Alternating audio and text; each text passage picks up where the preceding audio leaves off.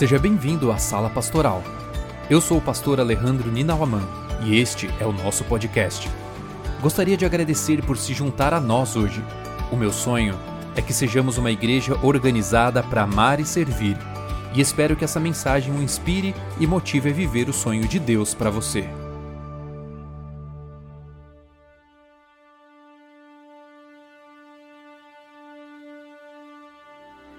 Chegamos ao último episódio da nossa série Sete Razões que Farão do Céu um Lugar Ideal.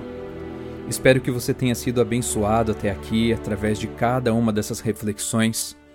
Eu mesmo me sinto mais motivado e com mais desejo de estar lá no céu um dia. A sétima razão é que no céu nós veremos a Deus.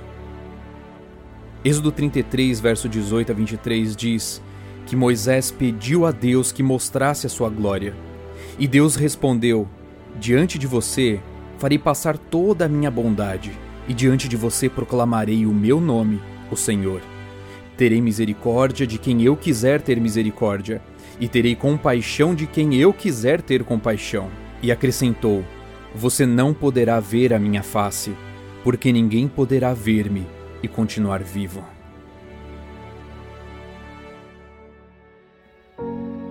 Infelizmente, com o pecado, Adão e Eva perderam o privilégio de ver Deus face a face a cada dia.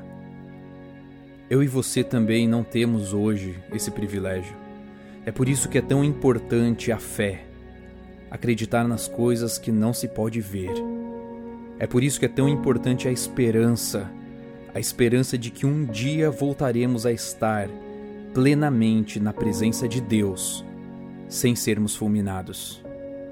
De fato, 1 Coríntios 13, verso 12 e 13, diz que o que nós agora vemos é como uma imagem imperfeita num espelho embaçado, mas depois veremos face a face. Agora o meu conhecimento é imperfeito, mas depois conhecerei perfeitamente, assim como sou conhecido por Deus. Portanto, Agora existem essas três coisas: a fé, a esperança e o amor. Porém, a maior delas é o amor.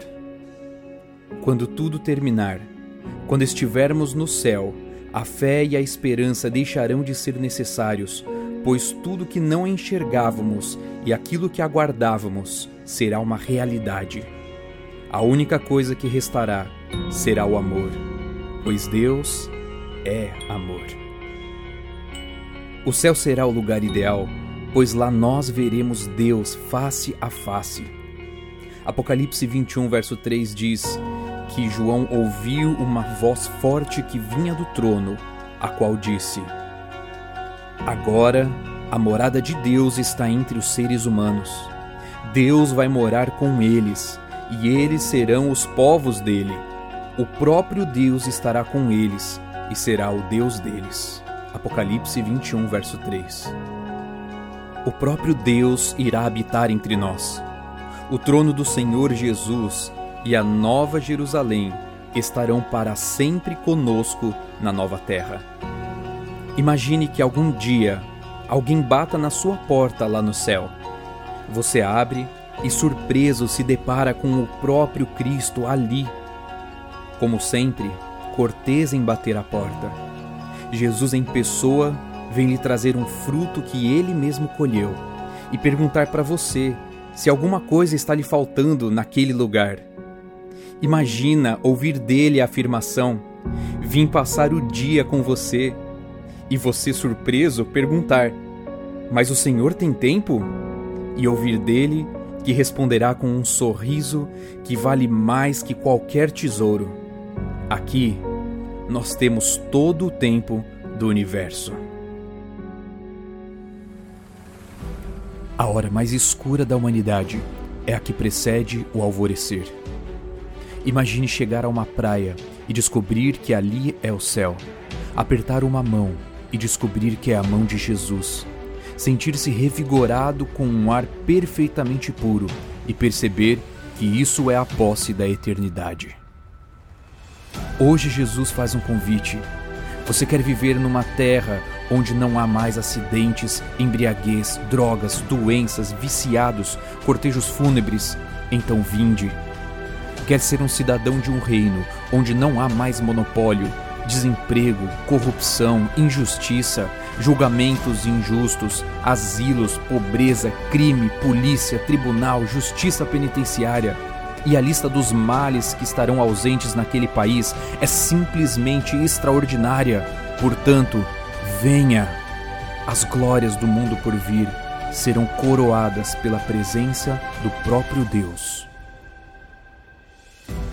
O próprio Jesus, quando falou sobre os últimos acontecimentos deste mundo, disse: Quando começarem a acontecer estas coisas, levantem-se e ergam a cabeça, porque estará próxima a redenção de vocês. Lucas 21, verso 28. Há alguns anos atrás, o pastor Assad Bechara escreveu um poema em formato de convite. Ele dizia o seguinte: você é o convidado de honra para o casamento do príncipe rei do universo e sua noiva igreja. A cerimônia será realizada no Castelo Real na Nova Jerusalém. O noivo foi preparar lugar e logo voltará. Trajes, transporte e extras, tudo fornecido gratuitamente. Não falte. Viva a altura do país para onde você está indo reflita na sua vida esse passaporte oferecido pela graça e que você seja uma bênção real para as pessoas com quem entrar em contato.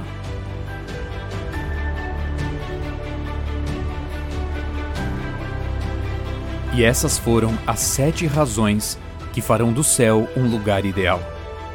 Eu espero que cada uma delas tenha colocado no seu coração um desejo ainda maior de um dia estarmos todos juntos lá. Obrigado, Senhor, por cada uma dessas razões que farão do céu um lugar ideal.